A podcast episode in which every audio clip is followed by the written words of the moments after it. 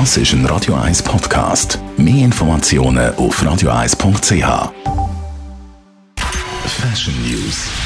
Es ist warm, meine Damen, holt euch ein Kleidchen für Maxi-Kleider, also die langen Flatterkleider, sind angesagt. Und wer auch immer das Gerücht in die Welt gesetzt hat, Maxi-Kleider sind nur für grosse Frauen, der hat ein Seich verzapft. Maxi-Kleider gehen gut auch für kleinere Damen.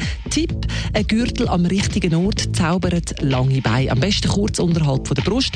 Auch ein tiefer V-Ausschnitt streckt optisch. Und natürlich hohe Schuhe.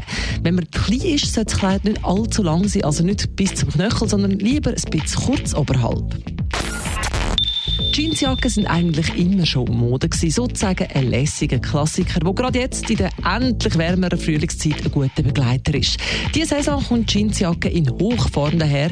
Der blaue Klassiker bleibt der Klassiker, während pastellfarbige Jeansjacken extrem im Trend sind. Aber nicht nur das, auch schwarze Jeansjacken sind in und zwar die verwaschene Variante.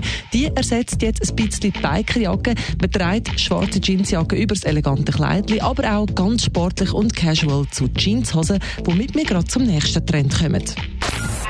Jeans von Kopf bis Fuß, das ist der Megatrend. Dass man nur eine Farbe trägt, ist sowieso angesagt, aber Jeans all over, das ist jetzt absolut in. Stars, die zeigen es vor, Jeanshemd mit Jeansrock und Jeansjacke und auch das ist eigentlich nichts Neues. Das Outfit hat schon 1951 für Furore gesorgt und damals einen eigenen Ausdruck bekommen, Canadian Tuxedo, also kanadischer Smoking. 1951 hat man nämlich den Bing Crosby nicht in ein kanadisches Hotel hineingelassen weil er Jeansjacke und Jeanshosen hat. Damals hat der Jeansanzug also eher einen rebellischen Charakter gehabt. Heute ist er ein Anzug für Fashionistas.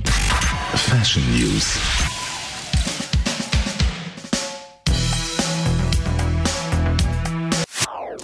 Das ist ein Radio 1 Podcast. Mehr Informationen auf radio1.ch.